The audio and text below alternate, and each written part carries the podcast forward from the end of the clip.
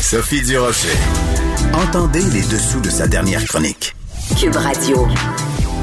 Et il y a beaucoup de mes collègues, euh, beaucoup de mes amis qui se sont couchés tard euh, hier soir pour avoir euh, finalement les résultats de cette élection totalement inutile qui a servi strictement à rien. Bonjour Marie-Claude. Bonjour. Ben oui, tout à fait. Quelle, quelle drôle d'élection. Puis on, on, en, on en avait parlé le lendemain du déclenchement, puis on se demandait, mais, mais pourquoi? Parce que, tu sais, L'appel au vote, c'est une démarche qui exige une super grande mobilisation. C'est pas rien faire un appel au vote. on interpelle une nation pour faire des choix pour leur vision, peut-être de leur pays. C'est c'est ça, tu sais, un, un vote. Oui, faut qu'il y ait un enjeu. Faut qu'il y ait un enjeu. Et, et, les oppositions ne semblaient pas demander d'aller en élection. C'est-à-dire qu'on sentait pas qu'il y avait une pression sur le gouvernement libéral. On sentait pas que Justin Trudeau, partout où il allait, on lui demandait il faut aller en élection, on veut du changement. Ça n'existait pas. Et il a décidé d'y aller parce qu'il a vu une opportunité, une fenêtre d'opportunité probablement pour arriver à être un gouvernement majoritaire. Et finalement, ben c'est pas ça du tout. Là, euh, il y a quoi? Il y a deux députés de plus euh, qui en avaient. Euh, la veille de l'élection. Alors, euh, moi, je sais pas comment il sent ce matin Justin Trudeau. Même hier soir, quand il a fait son discours, il a été, ça a été très long avant qu'il le fasse. Mm-hmm. et, je me demande, tu sais, comment il se sentait par rapport à, son pays, tu sais, par rapport à ses électeurs. C'est, épouvantable, moi, je trouve, d'avoir dépensé, on dit 600 millions, mais c'est probablement plus que ça. Tu sais, 600 millions, c'est les partis, mais euh, il y a, a d'autres dépenses afférentes. Alors, je serais curieuse de savoir le montant final.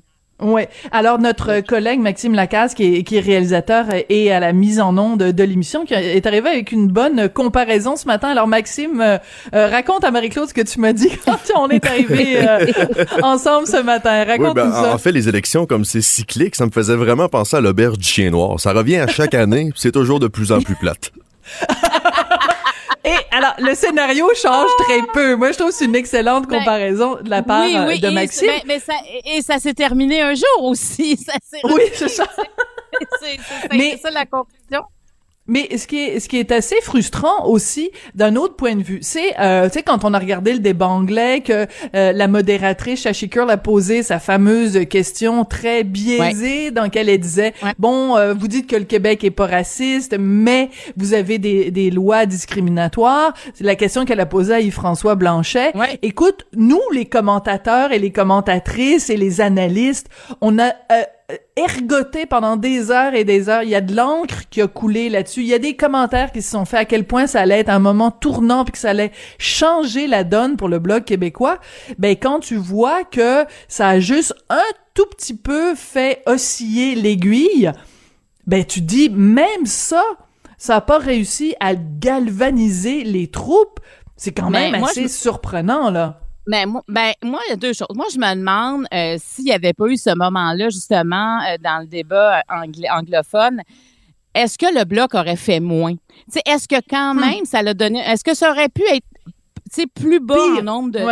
Pire? Oui, est-ce que ça aurait pu être pire? Je me pose la question parce que moi, j'avais quand même l'impression que ça a rassemblé des gens puis dire ben là voyons donc c'est comme on va s'unir à quelque part. Mais en même temps Sophie dans cette campagne là il n'y avait pas d'énergie. Le fait faut, faut aussi noter quelque chose. Euh, c'est la première campagne électorale ici qu'on voit euh, sous fond de pandémie. Et les rassemblements là ça galvanise les troupes. Quand il y a des rassemblements à quelque part là tu dans une région là c'est sûr que c'est à travers le Canada mais mettons pour le bloc québécois il y en aurait partout au Québec. Il y a quelque chose aussi de voir du monde qui ont de l'air heureux d'être là. des fois, tu as envie d'embarquer dans ce train-là. Tu sais, mhm. peu importe le parti. Mais là, avec la avec la COVID et les mesures sanitaires, il n'y a pas eu de ces grands rassemblements. Mhm. Tu sais, on voyait des fois 70 euh, personnes dans un restaurant, mais ça ne donne pas nécessairement le goût d'embarquer dans ce train-là. Ça donne pas, ça donne pas des petites, euh, de la chair de poule de voir 70 personnes réunies dans le, casse-croûte de Saint-Romuald. Oui, c'est ça. Mais, ben euh, mais mais et, et, on le sait, je veux dire, la politique, c'est c'est de l'émotion là. Je veux dire, t'as beau parler aux gens de façon rationnelle, euh, des fois c'est juste un, un, un, déclencheur émotif qui va faire que les gens vont basculer d'un côté et de l'autre. Oui, je je sais pas si des perceptions. Voilà. Et donc, hier soir, je sais que toi, tu t'es couché très tard parce que tu as vraiment écouté ça jusqu'au bout. Moi, je suis allée me coucher à un moment donné. Et euh, mais par contre, toute la, le, le, début de la de la soirée électorale, euh, je écouté avec mon fils. Mon fils qui a 13 ans. Et c'était la première fois que parce que bon, il y a deux ans, écoute, il y avait 11 ans là, la politique ça y passait huit pieds par-dessus la tête. Mais à 13 ans, 13 ans et demi, tu commences à t'intéresser à ces questions-là. Et écoute, il est arrivé à deux reprises où euh, Pierre Bruno annonçait en direct à des candidats qui étaient interviewés euh, à, à TVA LCN, euh, il leur annonçait live, si je peux m'exprimer ainsi, qui venait de remporter. Et les gens étaient émus. C'est arrivé à Pablo Rodriguez, c'est arrivé euh, à Alain Reyes. Et mon fils, ça l'a touché. Il disait, maman, ils ont l'air tellement content. Et, et je trouvais ça chouette d'écouter ça avec mon fils parce que je me disais, il vient de comprendre quelque chose. Il vient de comprendre pourquoi il y a des hommes et des femmes qui font des sacrifices humains énormes au détriment de leur famille, au détriment de leur temps personnel pour s'engager en politique. C'est pour ce moment-là. C'est pour le moment où tu sais que tu as remporté tes élections, où tu salues l'équipe qui a travaillé pour toi. C'était extrêmement émouvant. Ah, mais t'as tellement raison. Tu sais, moi, j'ai connu Alain Reyes ben comme dans une autre vie. Et euh, tu sais, c'est quelqu'un que je trouve, vraiment, c'est un bon gars. Là, oui, c'est un bon gars.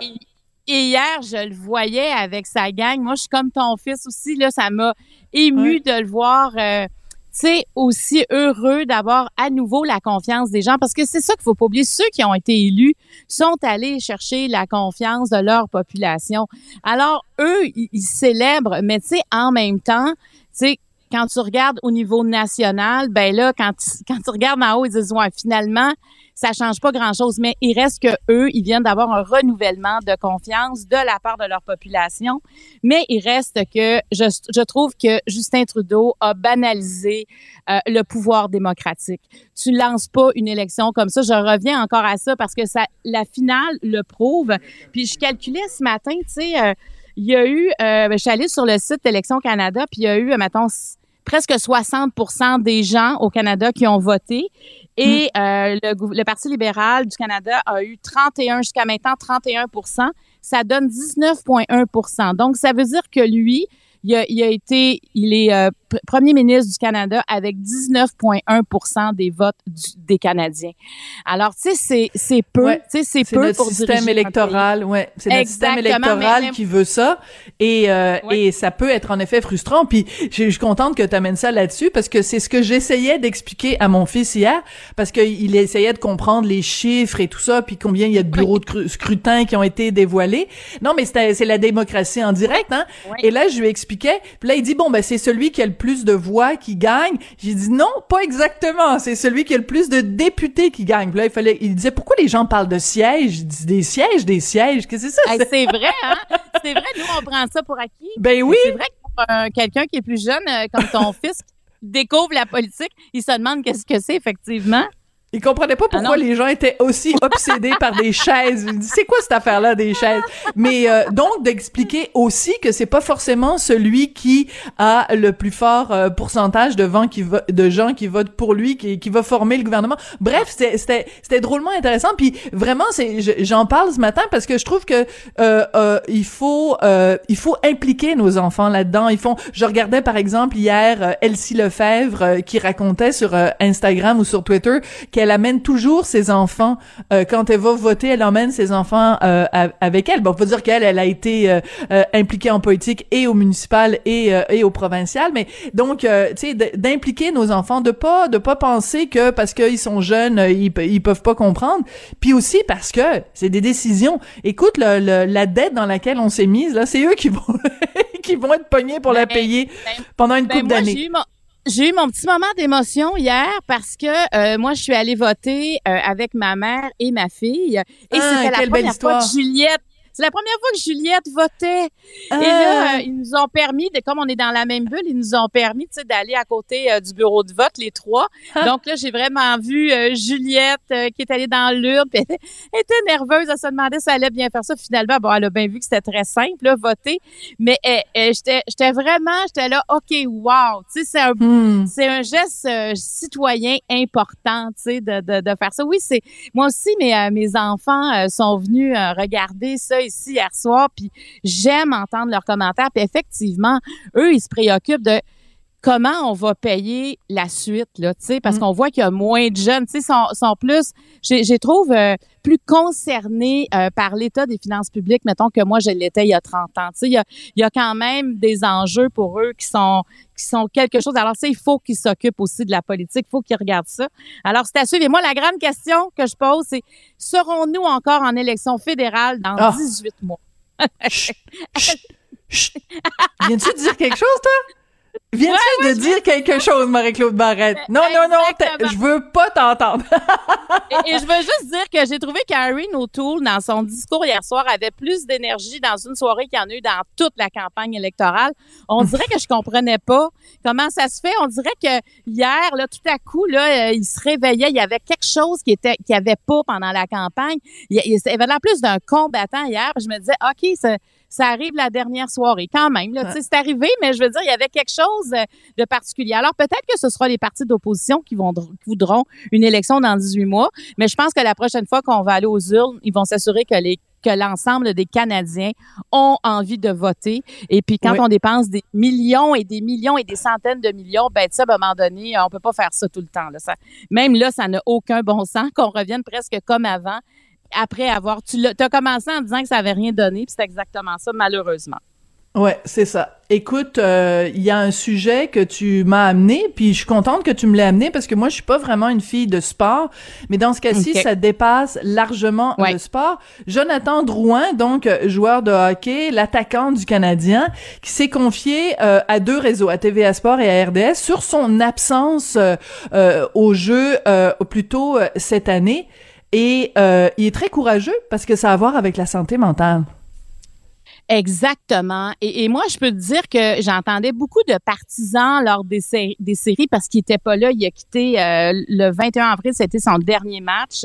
Après ça, bon, il a quitté pendant l'entraînement le 23 avril. On l'a jamais revu. Puis il y en a beaucoup qui disaient, ben voyons comment ça se fait. Il est dans son salon. On aurait besoin de lui pendant, euh, tu sais, pendant les, les séries. Qu'est-ce qu'il fait? Parce qu'il y a, y, a, y a, un gros tabou. Puis lui, euh, on se doutait quand même qu'il y avait probablement un, problème de santé mentale. Il y avait aussi des rumeurs qu'il serait peut-être en désintoxication parce qu'il a tellement quitté rapidement. Et finalement, il, il, a, il a, vraiment euh, dit à, aux, deux journalistes qui l'ont interviewé, il n'y a jamais eu de réhabilitation, il n'y a jamais eu de désintox. J'ai des problèmes d'anxiété qui m'empêchent de dormir. Imagine, là, tu sais, c'est de l'anxiété hum, sévère. Énorme. Et là, et là, finalement, tu sais, il disait le dernier match qu'il a fait le 21 avril, il avait pas dormi depuis deux jours. Fait que là, à un moment donné, il s'est dit, mon corps ne suivait plus ma tête. Il a fallu qu'il se rende à l'évidence. Ça fait, ça faisait plusieurs années, qu'il savait qu'il y avait des problèmes.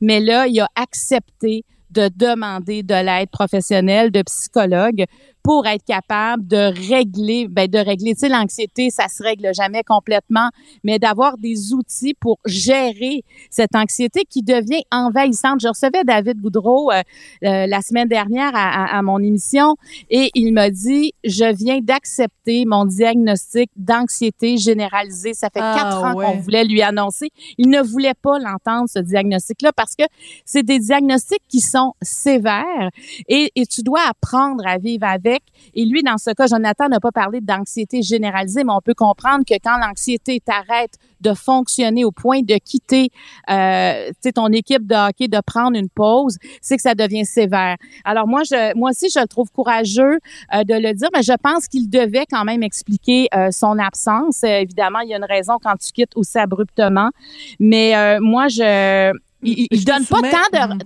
Oui, vas-y, Non, vas-y. il donne pas, il donne pas énormément de détails, puis c'est important aussi de, de, de Ouais, le De respecter. garder ça, oui, tout à fait. Mais c'est, mais juste de remettre les choses en perspective, de dire bon, ça n'a rien à voir avec la drogue ou l'alcool, c'est vraiment un problème d'anxiété.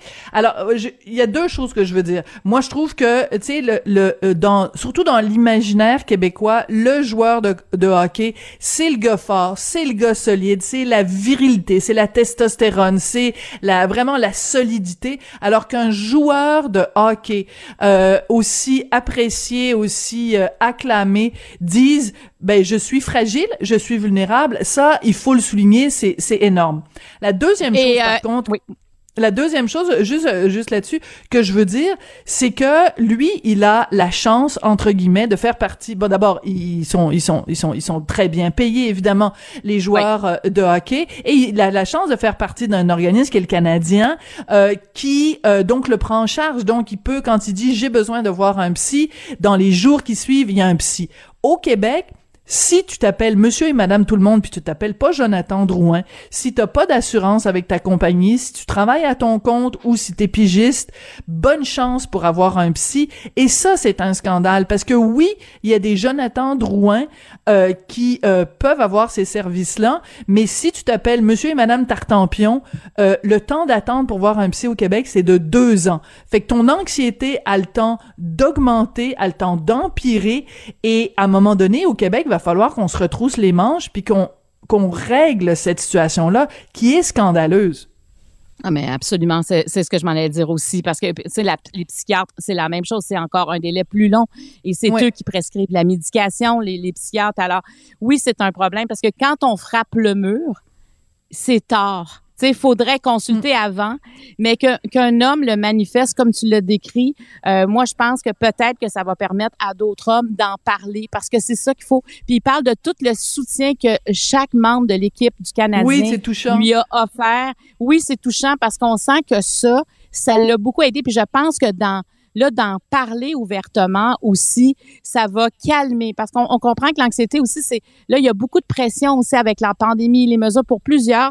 C'est comme la pression de trop où on s'écroule, mais n'importe quoi dans notre vie peut se passer, peut être la, goutte qui fait déborder le vase, mais il faut pas attendre d'être rendu mais il faut en parler. Puis je pense que l'insomnie, dans son cas, est un symptôme important parce que Mhm. l'insomnie mène à plusieurs choses. Alors, ben, je, je tenais à saluer ça parce que parce que la Mais santé mentale, on n'en parlera jamais assez de ça, des problèmes de santé mentale. Il faut consulter, il faut oser y aller, il faut pas avoir peur non plus du mot psychiatre, psychiatrie. Ça fait, c'est comme un, un allergologue, c'est comme un gastroentérologue. C'est la même chose, ce sont des spécialités. Et quand on a mal, dans, quand notre santé mentale ne va pas bien, ben faut se faire soigner aussi. Oui, puis c'était touchant parce qu'il dit que dès qu'il l'a annoncé donc euh, à euh, Marc Bergevin et Dominique euh, Ducharme euh, à la descente de l'avion, il y a eu des larmes, mais il dit qu'il a été vraiment le soutien. Dès la première journée, ça a été A1, euh, la meilleure réponse que je pouvais recevoir. Encore une fois, tant mieux, il est chanceux que Marc Bergevin et Dominique Ducharme l'aient accueilli à bras ouverts. Combien de personnes dans leur milieu de travail ou même dans leur milieu familial ou auprès de leurs proches disent j'ai un problème de santé mentale. Et là au lieu que ce, que les gens fassent des Marc Bergevin et des Dominique Ducharme d'eux-mêmes que les gens au contraire les laissent tomber des gens qui perdent leur emploi des gens qui perdent leur famille qui perdent leurs proches qui perdent leurs conjoints. Donc euh, euh, euh, bravo à Oui, parce qu'on les Drouin. juge. On, on, ouais, c'est ça. Faut Exactement. pas aller dans le. On les juge rapidement. Il y a une honte qui habite ça. Et tu sais, quand on va, quand on leur dit, ben va te reposer un peu, tu vas nous revenir en forme. Là, faut arrêter là. Ça là, ça, ça n'est pas une réponse à quelqu'un qui ne va pas bien, qui a de l'anxiété, qui a, tu sais, ça c'est. Moi, j'entends ça trop souvent, puis je me dis, mais c'est c'est n'importe quoi. Alors, faut entendre, et je pense plus qu'on en parle, plus que les employeurs aussi. Tu sais, euh, IBM, euh, il y a pas longtemps, euh, non pas IBM, c'est euh, la, la Nike, si je me trompe pas, a, donné un mois de con, une semaine de congé à tous ses employés pour des, pour éviter des problèmes de santé mentale parce Wow. qu'ils trouvaient que les les 18 derniers mois avaient tellement été intenses qu'il fallait absolument euh, régler ça parce qu'il y avait trop de demandes de congés de maladie. Alors ils se sont dit ben là on met trop de pression sur notre monde, on va enlever de la pression, tout le monde en vacances payées et on revient plus en forme. Alors des fois il peut y avoir Bon. des mesures comme ça mais il faut en parler. Bon, on espère que les dirigeants de Cube nous écoutent. Une semaine de vacances pour tout le monde. merci beaucoup, Marie-Claude. Merci, bonne journée. Merci, merci beaucoup, Marie-Claude Barrette. Bye bye. Bye bye.